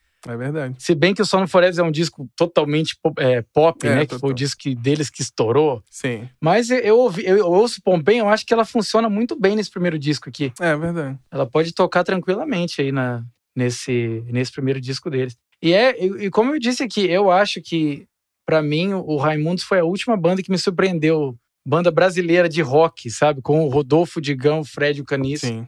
Tudo bem que eles continuam tocando, o, o Digão até continua cantando tal, mas eu acho que o, o Raimundos, como Raimundos, antes do, do Rodolfo sair aí, se converter, enfim, era uma banda que representava o, o, rock nacional de uma maneira autêntica pra caralho, né? É. Não tinha nada parecido com eles. Que é isso que a gente fala que é difícil, né? Sai uma banda hoje, você fala, ah, parece com tal banda. É. A gente tá vendo muito isso com o Greta Van Fleet aí, é. que não tem nenhuma identidade. É. Apesar de, de, né, de, de falarem que é o som deles, mas não dá para dizer que os caras não estão fazendo o som do Led Zeppelin, né? Mas é outra, outra discussão. É outra discussão. Mas o Raimundos era Raimundo. É bom, é bom. mas é, é, copiado, né? Ah, mas é que eu fico pensando, né, Xará? Se eu posso ouvir o Led Zeppelin, por que, que eu vou ouvir uma banda que sou como Led Zeppelin? Sim, Sei é... lá. Acho que eles ultrapassaram o limite da inspiração ali. Inspirado demais, eu acho que fica, fica chato, né? Apesar de eu ter colocado é, o disco deles no meu top 10, porque realmente os moleques são bons. O disco é bom, Sim. muito bem produzido. Mas quando você para de ouvir, acaba o disco, você fala assim: Caraca, mas é muito parecido com Led Zeppelin, né? você fica naquele, sempre com aquela pulga atrás dele. Você curte, curte, curte, acha maneiro, mas quando acaba, você. Pô, mas é muito igual, né? Podia ser um pouquinho diferente. E agora eles estão meio que chiando, que a galera fica falando que eles são parecidos com Led Zeppelin. Mas, porra, eles são parecidos com Led Zeppelin, pô. Vai fazer o quê? o que a gente vai poder é, falar, né? Continua fazendo o quê? Faz. Eu falo pra eles, se eu encontrasse com eles, eu falo, cara, continua fazendo o que vocês gostam, sacou? Não vai agora querer, tipo, virar. Porque, cara, o Rush no começo da carreira era muito igual ao Led Zeppelin, mas aí eles foram mudando. Mas, assim, muitas bandas foram copiando Led Zeppelin. O Led Zeppelin copiou outras coisas também, né? Então. Inclusive, Start to Heaven fala que é uma cópia de É, outra dizem música. que tem, tem vários casos aí de teorias da conspiração que o Led Zeppelin tem vários plágios aí, mas isso aí é uma pauta pra É. outro dia. Isso é outra. Plágios da é, música. mas né? segue, Mas, é, assim, segue aí com o Raimundo. Voltando aqui pro, pro Raimundos, que é uma banda que o meu xará adora tanto quanto eu aqui. O meu disco favorito não é esse disco de estreia, mas como a gente tá falando de disco de estreia, ele é importantíssimo. E trazendo aqui curiosidades sobre o disco de estreia, né? Em 96, né, dois anos depois, é, a música Puteiro uma Pessoa virou quadrinho. É. Que o Angeli, o Angeli foi lá, fez o quadrinho, que vinha junto com uma, essa revista, né? O quadrinho vinha junto com o disco do Raimundos e também um vídeo com, com cenas de bastidores de shows da banda que o próprio Caniço editou. Aham. Então é, é legal, né? Você vê que uma. Essa história de Puteiro de uma Pessoa, todo mundo já ouviu. Tinha gente que. pro- Eu lembro que quando eu era mais novo era proibido de ouvir essa música, que falava de algumas coisas, assim. Eu acho que isso também ajudou a promover o Raimundos, né, Xará? Não, demais. Era muito bom. Eu achava. O Raimundos, assim, eu vi muitos. Acho que é a banda que eu mais vi show na vida. Eu vi show deles, inclusive, quando eles eram só Ramones cover. E o último show da vida deles, eu tava lá. Da vida deles com o Rodolfo, né? Com o Rodolfo. Foi, tava lá. No dia seguinte, ele anunciou que tinha saído da banda. Como é que foi esse show, Xará? Você já sentia que tava meio. Não, engraçado que não. Eles, tavam, eles entregaram do jeito que sempre entregaram, assim. Não... Uhum. Engraçado porque nessa época eles não tocavam quase nenhuma música da, da Sono Forever. assim. Parece que eles tocaram só as músicas do Lavota Novo e do primeiro disco, assim. O Lavota Novo, pra mim, o melhor disco disparado, assim, deles. É, É, obra-prima. É, nem aquele disco que eles, Lapadas do Povo, que eles, eles tocavam uma música ao vivo, assim. Uhum. Mas que foi o disco que eles até foram produzir nos Estados Unidos e tudo mais. É um disco bem heavy metal, assim, né? né? Bem diferente do Lavota Novo. E eles tocavam algumas coisas do Sexta Básica, que tinha umas músicas aleatórias lá, né? Mas eles, cara, entregaram, assim. Foi, foi surpreendente, porque quando eu fiquei sabendo no dia seguinte, falei, caraca, não parecia que eles estavam pra acabar, assim. É esquisito. É. Mas hoje em dia eles estão aí na ativa, né? O Marquinhos entrou na guitarra, o Digão assumiu a guitarra e o vocal. Sim. E quem toca bateria hoje é o Caio, que é um amigão meu. Que Já tocamos junto. Uhum. Legal e demais. ele tocava no Pantera Cover junto com o Menderson Madruga, que inclusive tem entrevista. Nossa primeira entrevista do nosso podcast, escuta lá do Menderson Madruga, tem umas histórias bem legais. Com o Caio, que hoje tá no Raimundos. Ele é dentista e toca no Raimundos ao mesmo tempo. Legal muito demais. maneiro, muito maneiro. Não, é, a, a dica aqui de disco de estreia é o Raimundos, né, Pra representar aqui. A gente vai falar também agora na- nas nossas menções honrosas, né, dos, de outros discos nacionais de estreia que são legais, Sim, mas é legal demais é, finalizar com Raimundos aqui, é, com certeza. uma puta banda de Brasília que vem aí representando o rock. Eu vou até falar uma coisa aqui que não tem nada a ver com o episódio. A minha banda favorita de Brasília é o Dark Avenger, que Olha eu quero deixar destacado aqui. Muito bom. Que o meu xará não sei se gosta muito, mas os caras também mandam muito lá e precisariam ser mais reconhecidos É, também. Mas infelizmente o Mário Linhares, vocalista, Infelizmente é. faleceu- Mário Linhares não está mais entre morreu nós. ano passado, né? Foi tristeza aí. Mas é muito bom. É Brasília. Eu acho, eu vou dizer aqui, quiçá, eu acho que o Raimundos é foi a maior banda de rock do Brasil até hoje. Com certeza. Acho que ninguém, ninguém chegou mais próximo deles depois do Raimundos, assim. Com certeza. É, antes do Raimundos tem várias bandas grandes, é, enormes do Brasil, mas acho que o Raimundos foi a última banda enorme brasileira. Sim. Porque na mesma época o Charlie. Brown também tava ali e tal, não sei o quê. Mas eles nunca conseguiram chegar tão. ser tão grande quanto o Raimundos. Mas. Não, mas o, mas o Raimundos tá aí, isso, lançaram um disco em 2014. é, fazem turnê pelo Brasil, tá sempre cheio, então tá aí, né? Tá, tá, é, tem que dar uma moral pro Raimundos aí, que eles estão nativos, é muito bacana. Legal demais. Mas é isso, esse foi o nosso top 10 aí pra fechar nosso com Raimundãos aí de Brasília, pra dar uma moral pro Brasil. E falando em banda brasileira, vamos fazer umas menções honrosas aqui. Outros discos também que a gente tem certeza que foram ótimas estreias é o Loborges com o disco dele de Loborges de 1972, que também foi um descasso, né? O Luiz Melodia com Pérola Negra, em homenagem ao Marcião, que a gente perguntou lá. O Marcião falou: Ó, vocês têm que falar do Luiz Melodia, Pérola Negra lá. Eu acho que o, o Loborges também, né, É. Xará? E, e, assim, até, até para contextualizar, para quem achar que não conhece o Loborges, para quem é fã de Skank, várias músicas do Skank são composições dele em parceria lá com, Samuel com Rosa. Samuel É. Rosa. Para quem quer uma, uma, é, uma- um, um exemplo, a música Dois Rios é escrita com o Loborges. Sim, sim. A Loborges é um ícone da, da música mineira. É, outro descasso de estreia é o disco de 73 dos Secos e Molhados. Esse aí tem que estar na lista aqui. Total. É um descasso da, da bra- brasileira aí. A estreia dos Mutantes também é considerado um descasso aí, por muita gente acha o primeiro disco do Mutantes também, de 68, disco de estreia. Tá, tá, tô vendo que tem Secos e Molhados, Mu- Mutantes, Loborges, Raimundos, todo mundo tem o Uhum. nome da, da- O primeiro disco é o nome do artista, né? Ou da É, banda. exatamente. Outro descasso que é bem antigo, que é 1959. Muita gente considera aí um, um dos melhores primeiros discos de todos os tempos é o Chega de Saudade do João Gilberto. Também descasso aí que jogou o João Gilberto pra essa carreira, esse ícone na, internacional, o cara que ele, ele toca num tempo e canta em outro, assim, é surreal. é, ele, tipo, ele, ele faz, ele canta sincopado em contratempo do que ele tá tocando no violão. É um jeito que ninguém consegue tocar ah, é, é, igual ele. É. Assim, é, é, muito foda.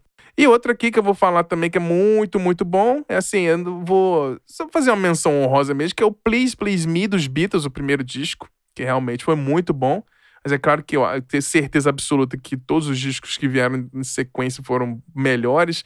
Rubber Soul, Revolver, Sgt. Pepper's, Magic Mystery Tour, White Album, todos são descassos que eu acho que são de melhor qualidade que o Please Please Me, mas temos que citar aí que o primeiro disco dos Beatles realmente também é muito bom. Com certeza. Você, Brunão, diz aí o que tem no, na listinha de você, mas... É, eu preciso, eu preciso falar aqui de um projeto que inclusive lançou o disco ontem, o atual, né? Uhum. Que é o Avantasia, que começou. Eu sei que o meu amigo Bruno Léo Ribeiro não curte muito. eu até tentei fazer ele escutar falando que tem participação do vocalista do Blind Guardian nesse que saiu agora. Eu vou ouvir, eu vou ouvir. Mas o Avantasia, para quem não conhece, né? Não, ouça, ouça.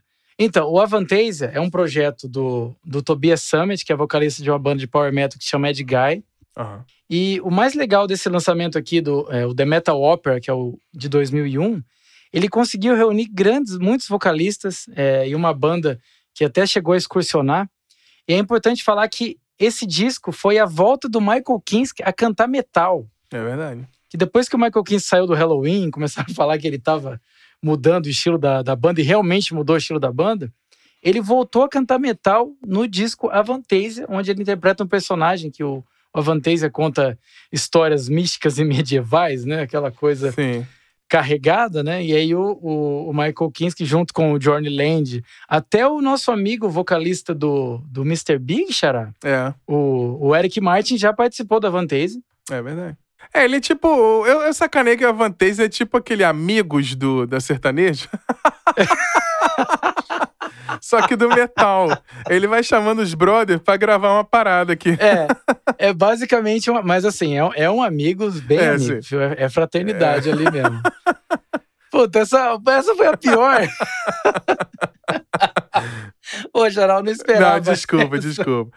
Não, é assim, é porque, mas, é ó, porque sério? não, é, assim, eu gosto de, de metal, já falo várias vezes que eu gosto de heavy metal, mas é porque tem um pouco de preguiça de power metal em alguns momentos, mas eu sei que você, você se amarra, né, Xará? Não, gente, o power metal é sério, para quem começar a escutar, é enjoativo mesmo, porque é a mesma coisa. É. Por isso que as pessoas partem pro progressivo, né? Que tem, você vai, você vai achar power metal lá dentro, você vai achar rock and roll, enfim. Sim. Mas o Avantez é legal, porque falando das pessoas que participam, né? O Michael Kinski, o André Matos já cantou também. Sim. Então tem, tem, tem, muita gente que participa do Vantage nesse grande amigos, amigos do. Amigos do Tobias Summit. É. Sabe o que, que parece também, Xerá? Aqueles, é, aqueles eventos de fim de ano que tem, né? Amigos do é. Rivaldo com amigos de não sei o quê. Amigos do Ronaldinho Gaúcho. são amigos do.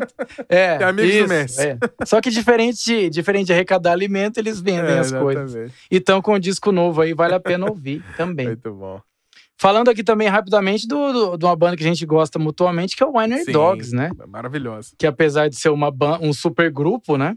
Que temos ali. Eu, eu sempre falo deles aqui das nossas mesas. Yeah. É. Que é o Mike Portnoy, o Billy Sheehan e o.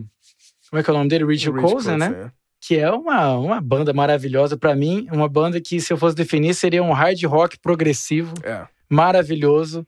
2013, um disco, mais um disco homônimo aí Winery Dogs também vale a nossa Com menção certeza. Para fechar mais dois aqui, para os fãs de Weezer, o, o primeiro disco do Weezer, o The Blue Album, o álbum azul de 94, também é considerado por muita gente, inclusive, um dos melhores dele. Eu vou soltar aqui minha opinião, mas para mim o melhor do Weezer é o Pinkerton.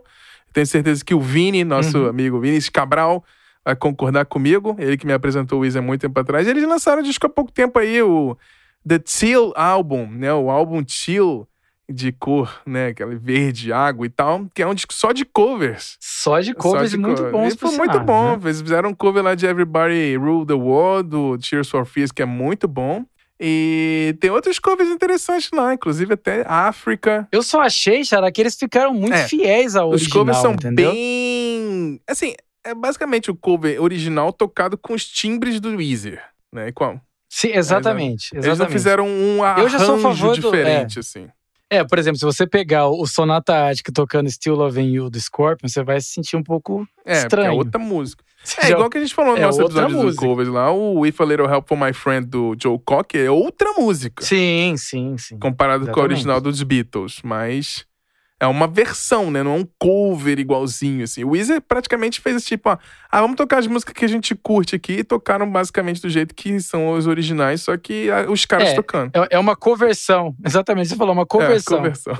Muito bom. E pra fechar aqui, um disco aí que eu, pra uma homenagem ao Márcio Viana aí, que acha ela a mulher mais incrível. Então escuta lá, a gente tá dando outras dicas, escuta o nosso episódio de Mulheres Incríveis, parte 1. E o Márcio Viana fala sobre a Pat Smith, com o disco de estreia dela do Horsers, Maravilhoso. que é um puta disco, né? Uma mulher que, tipo, punk, com a letras fodas e é uma mulher poderosíssima. E o Márcio Viana fica a nossa homenagem, a lembrança pro nosso queridíssimo amigo das nossas mesas virtuais, Márcio Viana.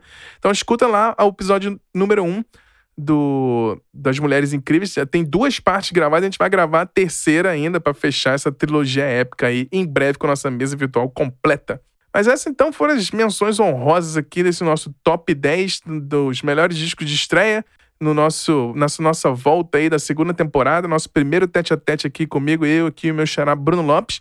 Espero que vocês tenham curtido nosso episódio aí. Não esquece de acompanhar nosso canal no YouTube lá, o youtube.com/barra Silêncio no Estúdio, para ver nossos mini documentários. Também estamos com essas novidades aí. Tá vindo aí esse áudio documentário sobre a morte da Dimebag Darrell. Então, um cheio de coisas, de novidades, de conteúdos bacanas para vocês esse ano aí. Então, pra gente crescer e se aproximar mais. Mas já vou ficando por aqui. Brunão, último recadinho aí pra gente, antes da gente se despedir nesse finalzinho de episódio aqui. É, o recadinho aqui é reforçar o que você está falando, né, Xará? A gente está aí crescendo, produzindo conteúdo em várias plataformas. Então, se você chegou, chegou até a gente pelo podcast, vai também lá no YouTube, começa a ver os nossos documentários lá. Daqui a pouco vai sair coisas especiais aí, principalmente esse áudio documentário que o, que o Bruno Léo está produzindo com tanto carinho e emoção que vocês vão sentir aí cada vez que ele vai falar. Acompanhem e também, se você ainda não por acaso não ouviu os nossos nossas dicas aqui de disco de estreia, ouçam também, que vai tá, o Xará vai, colo- vai fazer uma playlist com algumas músicas. Sim. E é isso aí, gente. Um prazer estar aqui de novo. Logo estaremos com a mesa completa também. Teremos vários episódios aí de tete a tete especiais que o nosso amigo Bruno Ribeiro vai fazer com os outros membros Sim. da mesa, que vale muito a pena ouvir. É isso ou não aí. Xará? E vamos que vamos. Sucesso, tudo de bom e vamos acompanhando aí que tá. Esse ano tá com muita coisa legal e a gente espera crescer sempre e contar com vocês aí. Sempre que a gente puder, a gente manda, a gente lembra das pessoas aí que estão ajudando a gente aí a, a, a crescer cada vez mais, que a gente faz aí com, com muito amor, com muita vontade e paixão aí pela música. E a gente fica muito feliz quando uma dica que a gente dá aqui, a pessoa vai lá e às vezes coloca num story, fala: Olha, eu ouvi, os caras deram essa dica aqui, pra mim tá sendo a banda da minha vida. Eu acho que isso não tem preço. Não tem. É, é, é, o nosso canal ser um, um caminho para as pessoas descobrirem coisas que elas não sabiam que existiam e existem, e a gente vai fazer o possível para trazer sempre esse, essas dicas aqui. É isso aí, muito bom. Valeu demais, Brunão. É, e é isso. Nossa, e nossa proposta sempre foi assim: a gente tem a nossa mesa virtual bem diversa, cada um escuta coisas bem diferentes. Assim, se você for pegar nosso episódio de melhores discos de 2018, você pega a lista lá, a lista não bate quase nenhum nome. E É. são músicas, todos os discos são extremamente muito bons. Então, assim, a gente não quer criar rótulo aqui pra gente. A gente é um podcast de metal ou um podcast de música brasileira. Não, a gente é um podcast sobre música que a gente acha que é boa. Então tem pra todos os gostos, é, com muita diversidade. E eu repito aqui de novo, como último recadinho: música só existem dois tipos de música. A que você gosta e a que você não gosta. E é isso aí. Isso aí. É isso aí, não tem. é, a música é boa ou ruim. Ou você gosta ou não gosta. Não tem. A gente não tá aqui pra dizer, ah, isso é ruim, isso é bom, isso aqui, isso não presta. Então a gente tá aqui querendo estar só mesmo compartilhando nossa paixão pela música pra vocês e, e falar um pouquinho dos nossos gostos aqui, dar umas risadas, batendo esses papos no tete a tete ou nas nossas mesas virtuais, ou trazendo mais informações agora mais precisas com esses nossos áudios documentários que a gente vai começar nesse mundinho aí também. Beleza? Então, brigadão de novo mais uma vez, Brunão. Espero que você tenha um dia maravilhoso aí. Vamos que vamos. E para você que tá ouvindo também, mais uma vez, agradecer vocês por chegarem até aqui e não se esqueça de nos acompanhar nossas novidades todas no nosso Instagram ou no Twitter, no arroba Silêncio Podcast, ou acompanhar nosso trabalho lá no silencionostudio.com.br. Eu vou ficando por aqui, nos falamos na semana que vem com um novo episódio. Um grande beijo, um grande abraço, valeu!